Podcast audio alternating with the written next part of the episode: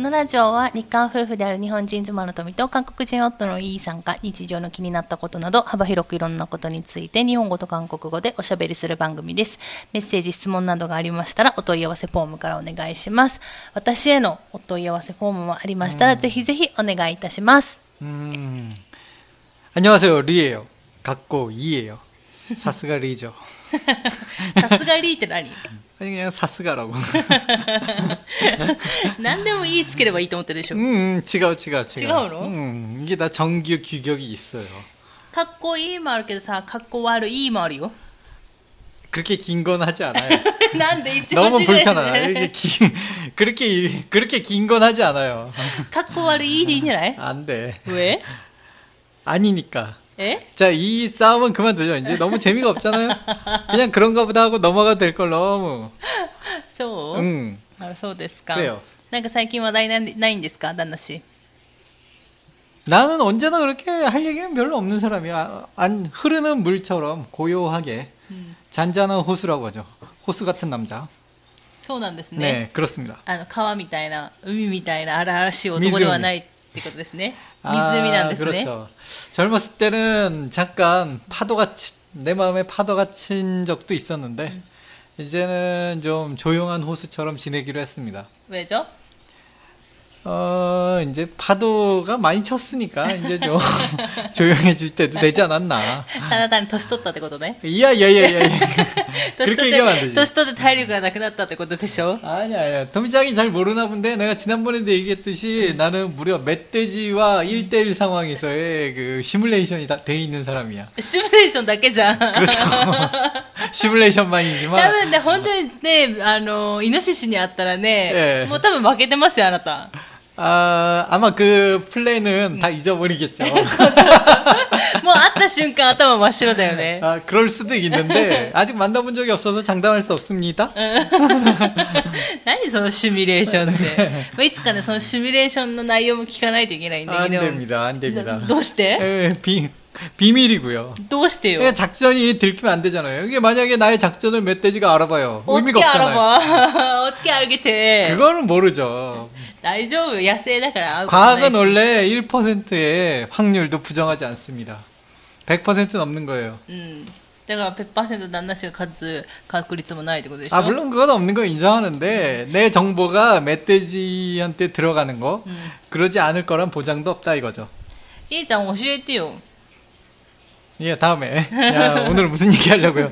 えっと今日はですねあのメッセージを紹介する日ですのでメッセージご紹介するんですけどいつもはちょっとメッセージ来た順にあの順番順番にご紹介してるんですけど、うんちょっと話題的には今、ね、ご紹介した方がいいかなと思って、うんちょっと待ってる方には申し訳ないんですけれどもちょっとあの順番をちょっと飛ばして、うん話題性なので 응. 今しか話せないかなと思いましてご紹介させていただきたいと思いますでこれを言わなければわからないんだけどね 그렇죠. 왜 그런 얘기를 갖고 쓸데없이 기다리게. 아, 내 메시지가 아, 누가 뭐 누가 얼마 자기가 보낸 메시지가 몇 번째인지 그걸 어, 어떻게 합니까? 카미사마도 잘 모를 것 같은데. そうだよね。すいません。もうこういうのはね、なんか言わないとなんか、ちょっともやもやしちゃうたちだから言っちゃうんだよね、 아, 그렇죠. 이게 뭐 토미짱은 이제 정치를 하면 안 될 것 같아요. すぐ。うん。 예, 거짓말을 못 하네. そう、なんかね、こじんまるぼったぎぼたね、 음. なんか、 言っちゃうなんかそういうことを。 음. 言う方が自分の中で楽になるから、 음. なんかもやもやしちゃうのが嫌だから、そういうのを그죠 ちょっと言っちゃうんだよね、余計な一言を。 음. 余計な一言ってちゃんと分かってるよ、でも。 아, 지붕대모. うん。 아, 그러네. まだいい方でしょ 네. はい。 발전이 ということ 있을 で 거예요, 토미짱은. 음. 그리고 2호니까 이, 이 자가 두 번 들어갔잖아. あーまた始まりました。ねはい、ということで、はいいえいえはい、よろしいでしょうか。 네, 고잔스. はい。ラジオネーム、アンさん。 안녕하세요, 안상. 그, 안 선생님이라고 불러도 될까요? ベジョ 그냥 슬램덩크에서, 슬램덩크에서 그 감독님 이름 뭐죠? 그 일본, 일본판 감독님 이름 뭐죠? わかんない。それはなんか染みてないんだけど、アン、安藤じゃなくて何だったっけな。なんかそんな感じの名前だったよね。 예, 그, 한국에는 안 씨로 나와요, 안. うんうん。 그래서 안 선생님인데, 아, 이- 이분이 선하다. 또 앙이니까, あー 안 なるほど 선생님. ね。あーなる ほどね。 그런, 좀 말도 안 되는, あ、でもつながりがさ、あのーうんちょっとまたずれちゃうんだけど、メッセージ行く前にね。なんか、あの、知らない人っていうか、お客さんとかに対して、 あのお客さんってつける時もあるんだけどなんかどういう基準でつけてるかわからないんだけど孫仙人ってつけることない 있습니다. なんかお客さんみたいな人に関してちょっと相手をちょっと上に持ち上げるためかわからないんだけど、ちょっと敬って、うん孫仙人ってつける 있어요, ことあ 있어요, るじゃん 있어요, 있어요. うん、ねだからまだ、 あの仲いいとかじゃなくて初対面の人とかに対してそうやって使うのは聞いたことがある 음, 선생님이라는 칭 없습니다. ねなんでなんでつけるの 그러니까 딱히 그 알맞은 호칭이 없, だからあ 없어서가 れ 좀 でしょ 이유죠. 何々さんとか、 음. 何々様とかつけるにはちょっとめんちょっと難しい時に孫仙人ってつけるのかな 그렇죠. 이제 그 일본은 뭐 이렇게 친구들을 부를 때도 묘지에다가 이게 상 うん 상을 이렇게 붙여도 전혀 이상하지 않잖아요. うんうん 근데 한국은 그게 좀 되게 이상해요. 한국은 이제 상이 C가 되잖아요. 네. 나니나니 C인데 그러면은 저기 뭐지? 人 누군 年下っていうか、 음. あ 아니 아니 年 그건 年上の 상관없고. 人には使え年上じゃなくてなんか、 相手が年上の人とかには C は使えないんでしょ 아, 쓸 때도 있어요. 그러니까 공공장소에서는 이렇게 써도 무리가 없는데 이게 잘 구분해서 못 쓰면은 이게 오히려 또 나쁜 의미가 돼버려요. 이게 되게 어렵습니다, 이거. 이거는 그래서 한국에서 무슨 무슨 씨를 함부로 쓰면 안 돼요. うん 그러면 진짜로요. だって 그냥 안 쓰는 게 まあ 좋습니다. でもかといって、うんももにん、 음. だからなんとか様ってつけるにもちょっとおかしいっていう 그쵸. 時に、 이게 그러니까 뒤에 이제 이름만 부르기도 안 되고 음. 뭔가 호칭이 필요한데 선생님 같은 직, 직, 그 직함이 있으신 분들은 선생님 하면은 확실히 돼요. 네. 의사분들도 뭐 일종의 선생님이니까 네. 의사 선생님, 네. 한국은 이렇게 선생님, 선생님 많이 うん 붙이는데 日本と同じように医者の先生と그쵸 か、なんかそういう弁護士の先生とか、ね그렇죠 そういう先生たちにはもう孫仙人って全然使っても、 그쵸 普 그쵸 通はそれは日本と一緒ってことなんだけど、そういうのに全然関係ない人にも孫仙人ってつける時があるんだよね。 네. 그렇죠. 그러니까 뭔가 뭔가 호칭을 붙여야 되는데 이름만 붙이면 네. 그러니까 뭐 예를 들어서 택배 하시는 분들은 택배하고 운전을 하시는 분이니까 기사잖아요. 네. 네. 그래서 기사님, 택배 기사님 이렇게 네. 택배님이라고는 안 하죠. 네. 택배 기사님 이렇게 어떻게든 호칭을 만들어 붙이려고 노력을 하는데 아 그게 되게 애매한 경우가 있어요. 그럴 때는 좀 제 생각인데 이제 좀 선생님이 제일 무난하거든요. 음. 왜냐하면 의사 선생님이니까 거의 뭐 의사급이잖아요. 음. 그래서 선생님이 무난해요. 음. 그래서 선생님이라고 그냥 잘 모르겠으면 선생님이라고 하는 경우도 좀 そうそう 있습니다. そうそうだからそういううんのを一回聞いたことがあって、うん私孫仙人じゃないけどなんで孫仙人って私に対して呼ぶんだろうっていう時はあったか 아 ら、 이게 좀 귀- 조금 좀 귀찮은 좀 동양적 문화예요. 음. 뭐 이게 이름을 함부로 부르면 안 되는 이런 문화. 이럴 때는 좀 아메리카가 좀 부럽기도 하네요. 미국이 네. 그러니까 아치노 유로파 네. 저도 이제 아무리 초면이지만은 음. 아무리 저보다 나이가 어린 친구들인 걸 알아 알더라도 음. 초면이라면은 음. 그러 나이가 어려. 음. 그렇다고 이름을 초면이니까 응. 아무리 나이가 어려도 이름을 막 부를 순 없어. 응. 근데 나보다 나이가 어려. 응. 그러니까 님, 님을 뭐 붙이기가 안 이상해. 네. 걔도 나를 이상하게 생각해. 걔한테 님 붙이기도 이상해. 나이가 어린데 내가 씨를 붙일 수가 없어. 그렇다고 선생님도 더 이상해. 네. 이렇습니다. 이게 한국이 호칭이 정말 정말 어려워. 뭐라고 도대체 불러지? 이름만 부르는 건 아니고. 와카이토니 와서 학생 띄우기 하면은. 아 그거는 이제 나이가 이제 많으면은 네, 나이가 어느 정도 많으면 이제 학생 모두 다 어떤 네. 사람이건 다 학생으로 보일 정도로 나이가 많으면 그냥 학생으로 통일해도 돼요. 나이가 많으면? 나이가 많으니까 이제 아, 그러니까, 자신 있다 이거죠. 내 나이에는 당신이 학생으로 보일 만큼 난 나이가 많다 이거죠. うん呼ぶ人がね 그죠? 呼ぶ人がだいぶ年上で 그죠? 그- みすごい若い男の子とか女の子とかそういう子たちだったら 그죠? 이제 학생이네요, 젊은 네. 그죠? 딱 봐도 이제 젊게 보이면은 학생인데 아, 내 나이 때도 이제 학생이라고 불러도 이제 되는 나이가 돼 버렸어요. 네. 어느샌가. 아, 이거 좀 이건 잔넨다 시라세 데스케도. 残念な知らせだな残念な知 らせだなそうかしら 네. 아무튼 제 나이도 그런 나이가 돼 버렸지만은 이게 참 한국어 호칭은 야, 이게 한마디로 이게 수업으로는 이게 정리가 안 됩니다. 이게 정말 어려워요. まあそういうこともあるよっていうことねでちょっとねねねあの 覚えてる覚えてるっていうかね、うんまあそういうこともあるよってことですまあちょっと話してみたんですけど、ちょっとねふと思いついたんで、 네, 네. っていう今日の話題とも違い 갑자기 ま 어려운 す 얘기. から 이거 すい 이거 ません 한 시간 얘기도 부족한 얘기를 갑자기 꺼냈어요. そうです、 네. もっとここについて詳しく知りたいっていう方がいらっしゃれば、まあ、もちろん 안 돼. 頑張 이거 って 이거 진짜 어려워. あいや調べて私たちなりの見解を話しますけど、まあ、それが合ってるかどうかは知らない 이게 んで 너무 너무 광범위하고 네. 거기마다 다 부르는 방법이 틀려서 이거다라고 말 못해요. うん 이거는 そうそうそ 진짜로. うそうまあでもそういうふうに呼ぶっていうことはあるよっていうことぐらい覚えてれ ればいいかなと思うんですけどということでラジオネームラジオネームしか言ってないまだ 아, 아 그렇습니까? 10분 동안 뭐 했습니까? 아니, 사회자가 진짜 이렇게 나태해서 됩니까?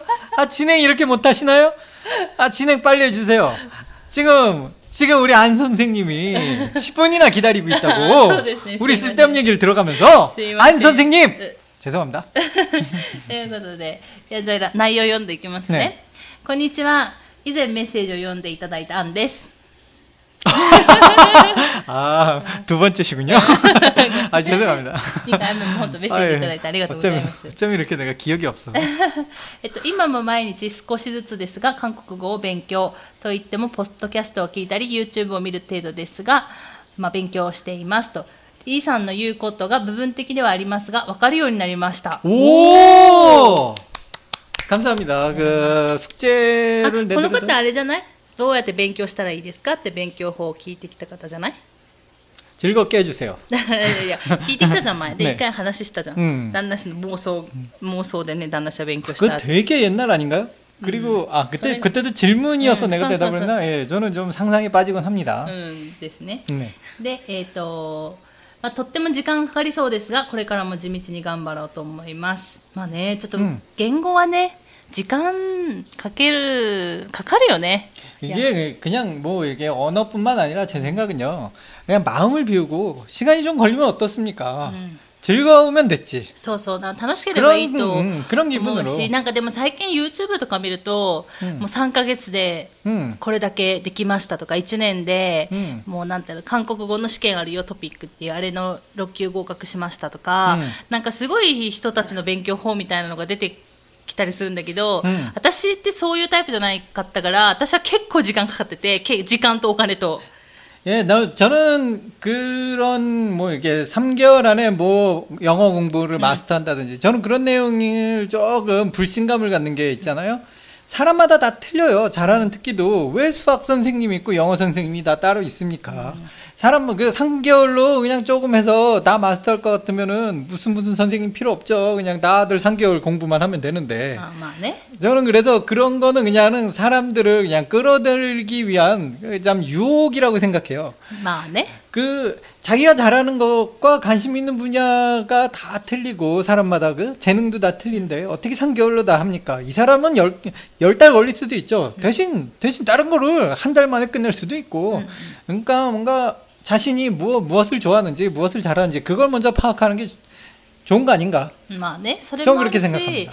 、まあその人の勉強法が必ずしも、まあ今言ったように自分に合ってるとは限らないから、私は結構いろんな人の勉強法を試したっていうのはあるので、うん私も典型的な三日坊主タイプだから、 음, 와카르 되죠? 음, 음. 잘 알고 있습니다. 아주 음. 잘 알고 있어요. そうなので、まあ私みたいな人は多分そういうふうにやって、まあ 올해는 호넨이 기잔대로요. そうなの、 음.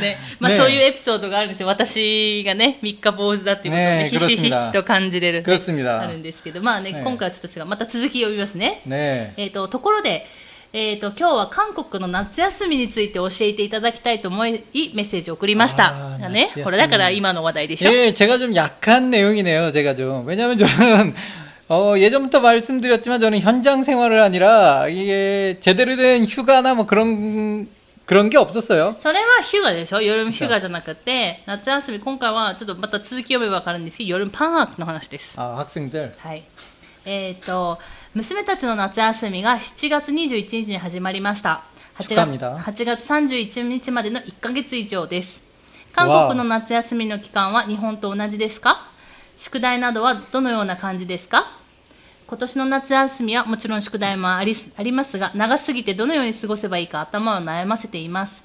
コロナでなければ実家の岩手に帰省するのですが今年も帰省はできず学校のプールも閉まっています。ああそうだよね。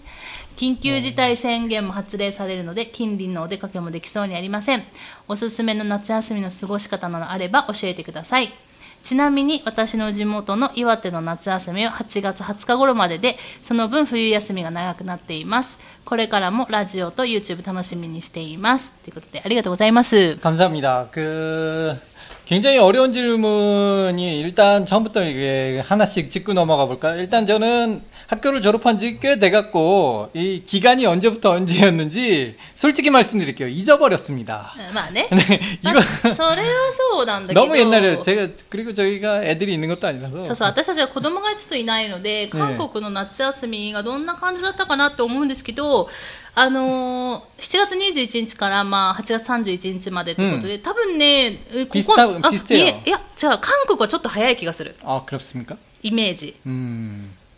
えーと、早くてもうちょっと夏短かった気がするんですよ。だから日本のあのその岩手の出身だから、うん、岩手の夏休みは短いよね。8月20日頃までだから、1か月ぐらいじゃない、うん、そんな感じだった気がする。で冬休みがちょっと長い。かじ なんかそういうイメージ？なんか聞いてる話とかだとそんな感じで、うん、でそれを思ったのは多分あのこの方がアンさんが言うように、宮崎とかこ私がちっちゃい頃は、まあ、7月の20日ぐらいから8月31日まで1か月以上だったのね、 음. だけどそれの記憶と比べた時にあ早くて短いんだなみたいなことを思ったからで大学生とかも早かったの 대학생이야말로 방학이 진짜 길죠. あ長いんだけど早くてもう6月の終わりぐらいからかな、 음. やってで9月の終わりまであ9月の終わりというか8月の終わりかなわかんないけどちょっと短いあのなんだろうに 私の時の大学とはちょっと違ってたから、 음. だからあ違うんだなと思ったもんちょっと、 음. 제가 뭐라고 말씀 못 드리겠네요. 이거 아 죄송합니다. 그 요즘에 지금 방학이 언제 하죠? 근데 제 기억에는 저희도 한 달 정도 한 달은 좀 넘어서 한 40일 정도 됐었던 기억 나고요. うん冬休み長かった 겨울은 진짜 길었어요. 한 두- 거의 두 달에 가까웠어요. 두 달이 좀 안 되는 정도인데 거의 두 달에 가까웠을 정도로 겨울이 훨씬 길었어요. うん冬休み長かったイメージある、 음. 韓国 그리고 の 겨울방학 끝나면 바로 또 봄방학이라고 음. 음, 바로 그냥 봄방학이라고 좀 짧긴 하지만은 또 방학이 한 번 더 있어요. うん 그래서 겨울은 아주 땡큐죠. 아주 신나게 놀았습니다. そこの記憶して 네. なので多分どうなんだろうちょっとあの 正確なことはちょっとわわからないんですけどまあ、日本の東北ぐらいかなっていう感じはするけど 음. なんかもうちょっと早くて早く終わるかみたいな感じかなと思うんだ 그리고 けど、 이제 제가 오, 대단한 건 학교에 수영장이 있네요.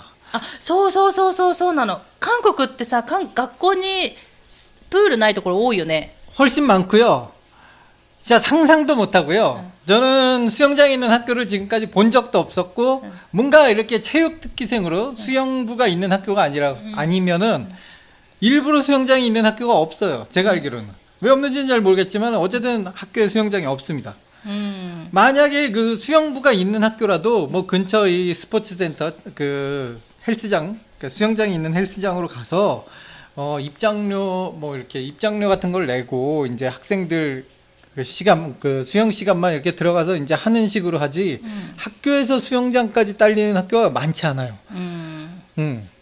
そうだよね、うん韓国はそんな感じだった、で、えっと、私はもう宮崎の田舎出身だけど、うんあったプールあって、 음.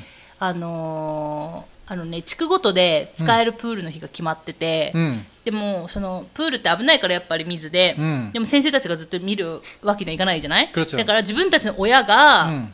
あの付き添いでいくのだから 오야 親は当番でだからここの地区の今回の今日この日は誰々さんち誰々誰々さんちと誰々さんちと誰々さんちっていうので 굉장히 だからねだから今思えば大変だよね親みたいな 맞, で 맞습니다. 子供たちはさプールで遊ぶからすごい涼しいじゃん、うん楽しくてでもさ親はさすっごい暑いのにさ、うんあのプールのさ外でさ 그쵸. 暑い 들어가지도 の 못하죠. そうそうそうそう 감시역이니까. そうそう 야 힘들 참 부모님들 많이 힘드시네요. ねえって思いながら、ね今思えばね、ねって思ってたんだけ 고생 ど 많으시네요. そうそう 안, 안 선생님.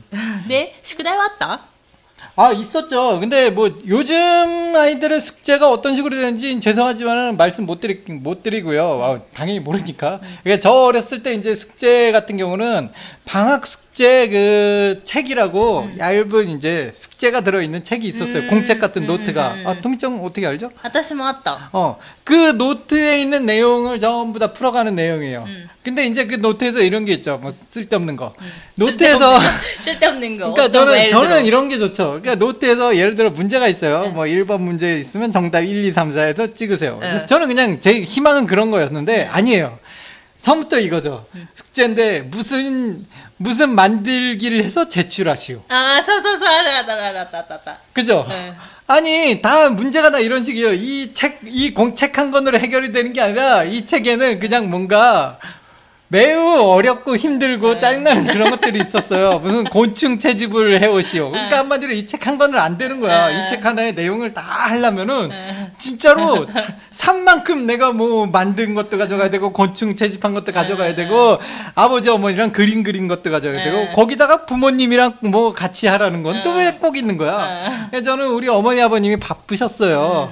그러니까 저 어렸을 때는 이제 맞벌이 하는 집들이 맞벌이라고 하죠. 그 부모 따라기네. 그렇죠. 제가 어렸을 때는 그게 좀 드물었어요. 그 어머님들은 전업주부님들이 되게 많은 많았어요. 저 어렸을 때까지만 해도.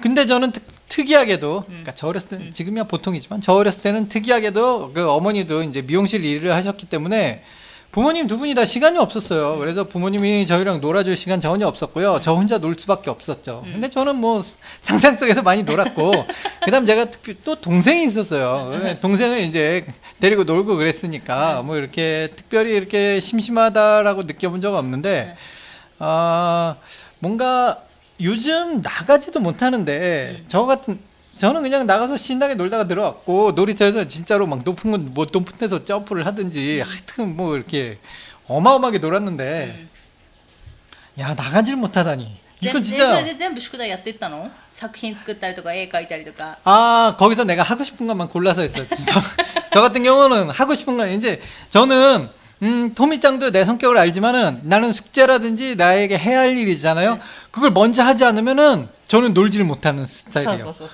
저는 뭔가 저에게 주어진 일이 있으면은 그걸 다 해결한 다음에 노는 타입이지 음. 절대 그걸 뒤로 미루지 않아요. 음. 근데 그 숙제가 너무 많잖아요. 그럼 아예 그냥 포기해버리는 타입입니다.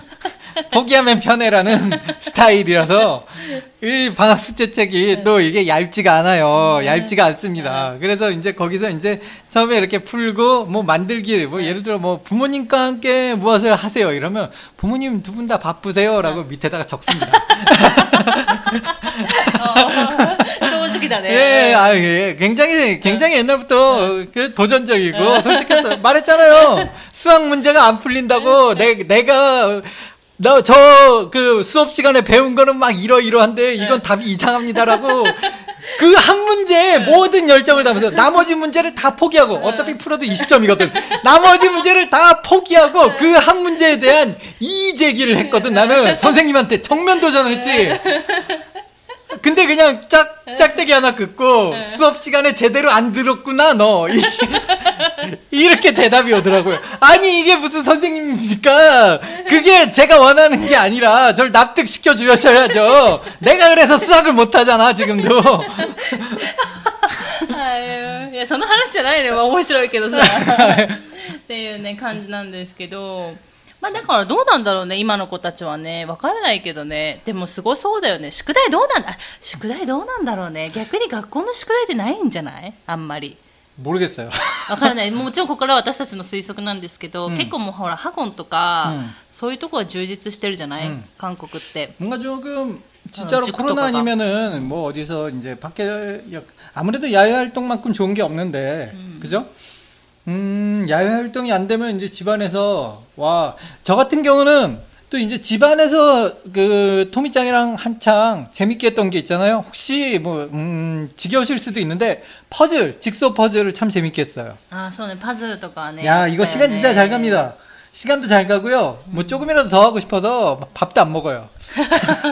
あね、そういうこともやってたね。ね田舎だったらね、あのちょっとなんだろう 結局このコロナってまあ人とのこう関わり合いっていうかなっちゃうから田舎だったら自然多いし人も少ないところもあるから、うんまあうちの周りとかもねもう人ほぼ会わないっていう状況だし、庭とかあれば、うんまあいろいろできると思うんだけどやっぱ都会だと難しいよね 그죠 行くとこないかな私だってって思うもんね、 저는 퍼즐 한번 추천드려 봅니다. パズルね、 음, 퍼즐 괜찮죠. そうね、アイドルでいやどうや 참 っ 좋아할 て 것 過ご 같은데. してんだろうね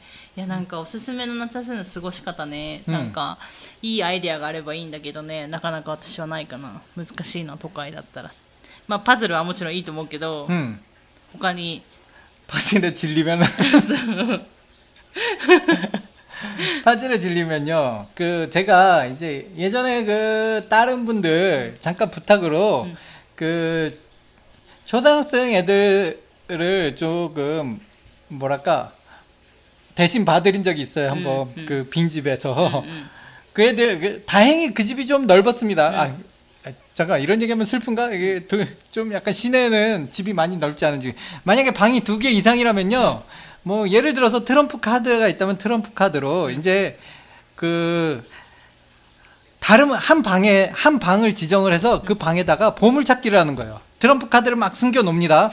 그래갖고 이제 시- 10분이면 10분 정도 시간을 줘요 애들한테. 음, 음. 그래서 이제 시작하면 그 부모님께서 숨겨 숨겨 놓은 카드를 이제 찾는 게임을 하는 거죠. ああなるほどね 집안에서 집안에서 즐길 수 있어요 이거. あーだからまあ部屋が 근데 너무 어렵게 숨기면 안 돼요. 애들 상대로 하는 거니까.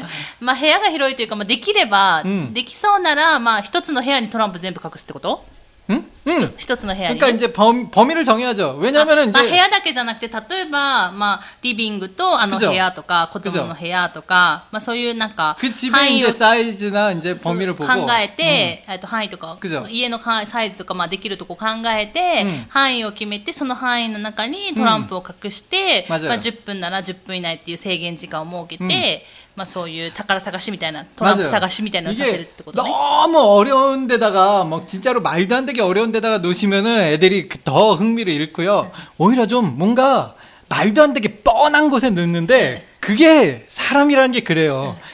뭔가 보물 찾기 하면 어려운 데만 찾거든 요. 네. 근데 의외로 쉬운 곳에 넣는 거 잘 애들이 잘 못 봐 요. 아, 이런 재미가 있어 요. 그러니까すごくあの探すのに大変なところ、う、難しいとこ入れちゃうともう諦めたりとかなっちゃうから일단 다 찾게 하는 게 목표니 까. だから全部さあの探させるっていうのを目標にして、だけどもちょっとあの簡単なところというか意外にこういうなんか分かりやすいところ、うん。 なんかそういうところに隠すのもありってことね。 맞아요. 그러니까 예를 들어 저 같은 경우는 트럼프 카드로 했는데 굉장히 왜 있잖아요. 저희 집은 타타미가 있어요. 그러니까 타타미 틈새 막 이런 데다가 팍 집어넣으면은 짜증이 나죠. 꺼내기도 힘들고 타타미를 어떻게 드러냅니까? 음. 이러시면 안 되고 그냥 그냥 있잖아요. 그렇다고 뭐 책 책갈피 사이에 넣으면은 그 책을 한 권 한 권 다 넣어요. 이러면 안 되고요. 이러면 안 되고요. 그냥 과감하게 그냥 저기 시계 그냥 시계 있잖아요. 시, 시계 그냥 옆에다 시계 옆에다가 붙인다든지 아니면 액자 옆에다 꽂아 놓는다든지 그냥 보이게 몇 장은 또 보이게 해줘야 돼요. 쉽게. あ何枚かは簡単に見つけられるよりも、うんなんかわざとちょっと見せくじょたりとかね 그러니까 半分見せたりとか、ね、 저는 그 그때도 이제 집 밖에 저는 이게 지리를 모르니까 네. 그 동네가 처음이라서 저도 밖에서는 애들하고 같이 못 놀았는데 그래서 집에서만 놀아달라는 부탁을 받아갖고 음. 집안에서만 놀았는데 아이들이 제일 좋아하는 게임이 그거였어. 보물찾기. 아, 어, 여러 가지 내가 진짜 여러 가지 게임을 발, 막 개발을 하면서 엄청나게 놀아줬는데 보물찾기를 제일 좋아하더라고요. 응. 멈추질 않아 애들이. 응, 응. 나는 빨리빨리 나보고 네. 빨리빨리 숨기라고. 그러니까 애들이 다른 방에서 안 보고 있잖아요. 네. 나는 그래서 이쪽 방에서 하면 애들이 그냥 아 아직도 나 안 숨겼어 막 그러면서 뭐 더 이상 숨길 데가 없어 몇 번을 했는데 っていうね 어, 뭐 これは 그러면서 旦那氏が考えたあれなんだあのゲームなん 어, だ 아, 보물찾기 같은 건 제가 제가 개발했는데 어, 대성공이었죠. おー 이거 저, もしあれば 이거 이거 아이들 되게 좋아할 것 같아요. 음. 아이들이 아직 그 들어보면은 이제 아무래도 이렇게 쓴 거 보면 아직 아직 초등학생이신 것 같은데 う ん 뭐 그런 거 되게 좋아할 것 같아요. うーんちょあれだったあの小学生だったの、 음, 一緒に遊ん 음, だ 음, 子 음, たちも 음. 맞아요. 음. 대신 이제 애- 아이가 하나면은 경쟁하는 상대가 없으니까 음. 조금 재미가 떨어지니까 어 두 명이 근데 이제 지금 두 분이라고 하지 않았나? 딸 둘? あそう娘たちだから多分 그쵸 うん 둘 이상이네. 응, 딸이 이제 있어, 음, 그러면 보물찾기 재밌을 거예요. 그다음 또 보물이 점수가 다 똑같으면 어느 꼬마 어느 아이 한 명이 응. 뭐 갑자기 다 찾아버려요. 나머지 애들이 또 흥미를 잃어요. 아 이거 참 애들이 힘들어요. あだからそのトランプの見つけたやつで点数制にするってこ 그죠? と 저는 그래서 아. 그 트럼프에 적혀 있는 그 숫자 있잖아요. 그걸 점수해서. 그러니까 역전이 가능하도록. 네. 근데 이게 또 반대로 얘기하면은 그거 한 장 맞춰주면 도저히 역전이 불가능할 수도 있는데 그건 알아서 좀 잘 해주세요. あーなるほどねあ点数制にしてねどっちが勝つかっていうことをやったりとかね 그러니까 뭐 예를 들어서 이제 숫자가 같은 그러니까 뭐 다 같은 세 장이 같으면 금은 동메달처럼 음. 먼저 세 장이 같으면 그 다음에 이제 점수가 높은 사람이 승리하거나 뭐 이런 룰을 만드시면은 괜찮을 것 같아요. 음, なるほどね. 음. まあだからそういう風にまあ、ぜひ、今、旦那氏のね。あ、이건추천이에요이건추천드리는거예요직소퍼즐이랑이거는안좋아할수가없어요 음、 ジグソーパズルどうか知らないけど、ジグソーパズル好きなのは私たちだから。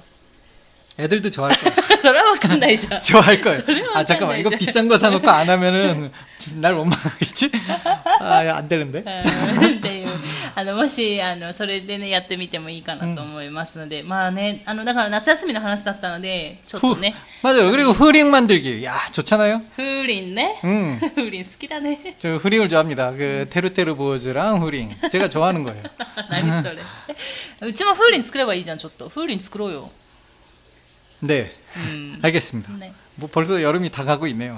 うんまあ、まだあと1ヶ月ぐらいはあるんで約ですね。うんということであの今回はちょっとね夏休みに関して質問がをいただきましたので、ちょっとそれについて 죄송합니다. 제가 학생 때가 너무 벌써 20년이 そう 지난 ちょっと期 얘기라서 間とか韓国の夏休みがどうかっていうのはわからないんですけど、うんどうなんだろうね。 근데 うん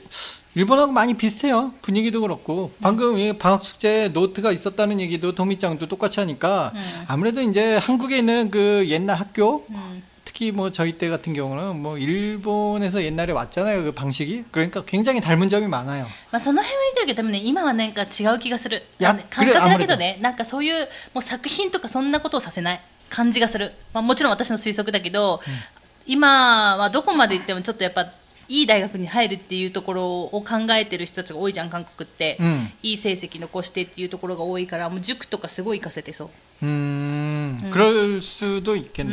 うん、学校の宿題っていうあもうあるかもしれないけどあったとしてもそういうなんか勉強試験試験の勉強対策みたいなのが 아니 多 나 そうな気が 어렸을 する 때도 그런 부모님들 많았어요. 그래서 내 앞에 앉은 아이가 굉장히 어머니가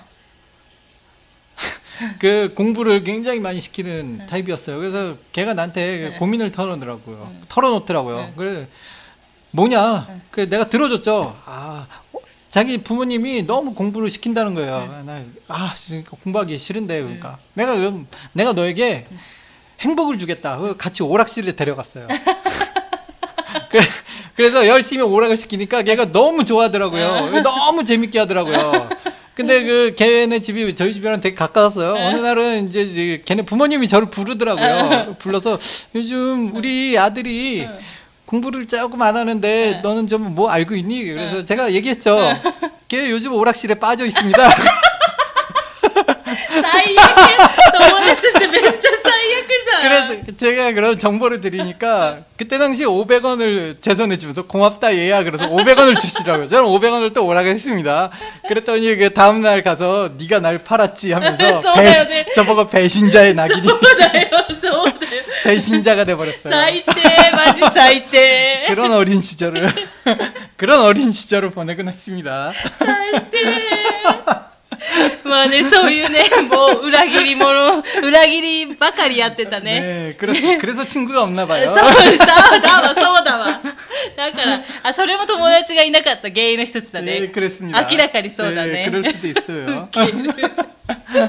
ということでねあの夏バテせずにあの、ね楽しく1ヶ月過ごしてもらえればいいかなと思いますので、ねということで今回はここまでにしようと思います最後まで聞いてくださってありがとうございましたまた次回の放送でお会いしましょうさよなら 감사합니다.